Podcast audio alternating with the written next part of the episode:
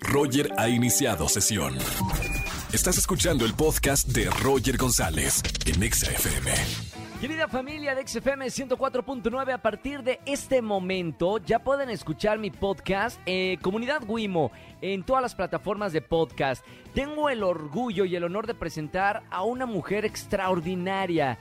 Hace unos días fue Día de la Mujer y creo que, que ella es el sinónimo de las mujeres mexicanas, de lo luchonas que son, de la fuerza que tienen y de verdad que son fuente de inspiración para los hombres y para toda la sociedad.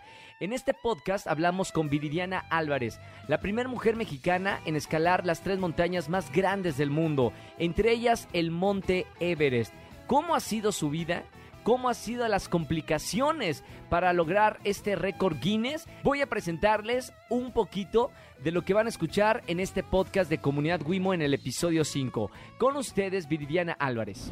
Y es en la bici de montaña donde conozco a un amigo que con sus amigos scouts iban al pico, a lista, y yo veía sus fotografías y decía, yo quiero Solo por la foto quiero ir.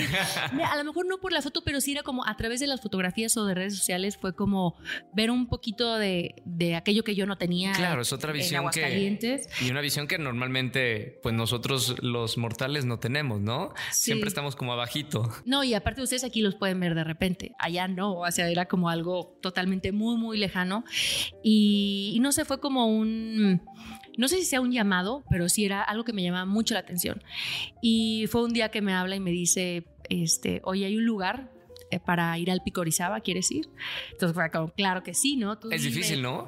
Sí, el pico, o sea, como primer montaña el Pico Orizaba era una locura. A mí me lo preguntan ahora y no recomiendo que como primera montaña vayan al pico. ¿Estabas preparada para eso? O sea, después de estar ya acostumbrada al deporte, que es, muy diferente. Condición física ya la llevaba, pero era cuando no tenía nada más.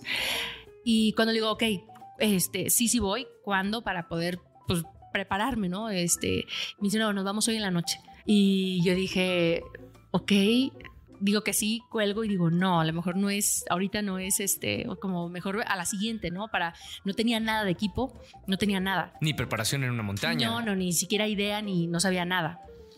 Entonces sí fue como esta parte de, de ya después de verlo mucho tiempo este, después de decir las oportunidades, si no las tomas, o sea, yo creo que no estaríamos aquí platicando si ese día le hubiera dicho, ¿sabes qué? Me espero a la siguiente. No hubiera llegado o a lo mejor este, no hubiera hecho el camino que, que ya he hecho. Háblame de lo complejo que es subir una montaña. No es hacer eh, solamente senderismo. O sea, hay muchas complicaciones que puede haber en la montaña, ¿no?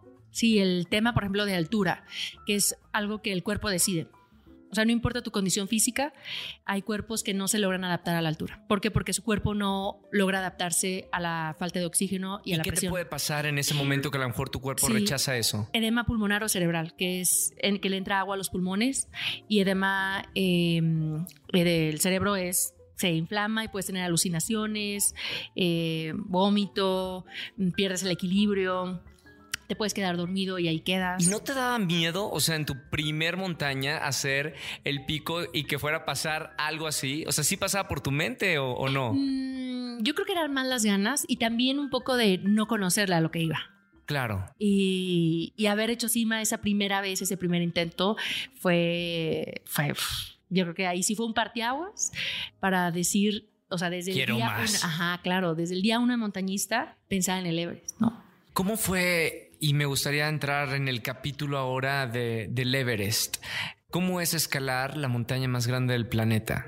Em, es, para mí fue como una, un viaje así todo, ¿no? Desde llegar a, a Kathmandú, desde eh, cuando yo voy la primera vez en el 2016, eh, pues llegué a las 11 de la noche, eh, con la empresa que conseguí por internet, rezando que fuera formal, ¿no? O sea, que fueran guías, ¿no? Que fueran lo que decían que eran. Sí.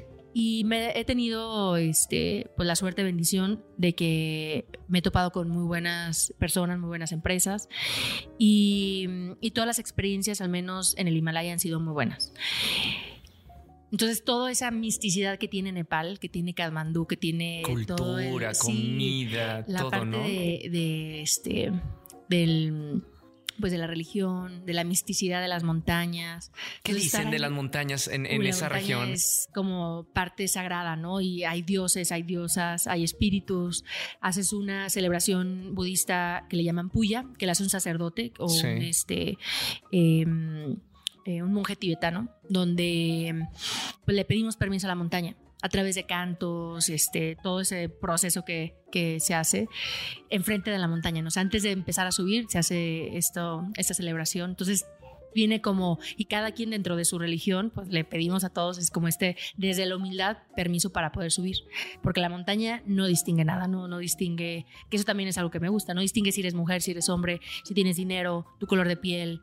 Nada, ¿no? Ahí todo es igual, la distancia, la temperatura, la altura, es igual, ¿no? Para todos. ¿Cuál es el propósito de la vida desde tu punto de vista? Y mira que tienes una visión bastante diferente a la de la mayoría de nosotros. Mira, la definición de éxito como tal, para mí, el éxito no es lo que haces, ni ningún récord, ni una cuenta bancaria, sino la persona en la que te conviertes. Entonces a veces así como que, ay, es que este, mi propósito, sea lo que hagas, que lo hagas con, con pasión, que lo disfrutes, que... Y, y en este término de la pasión también eh, entrar en esa búsqueda, porque la pasión no llega así, eh, hay una búsqueda. Y la pasión simplemente es eh, aquello que, este, que haces y sin motivo alguno tu corazón se acelera.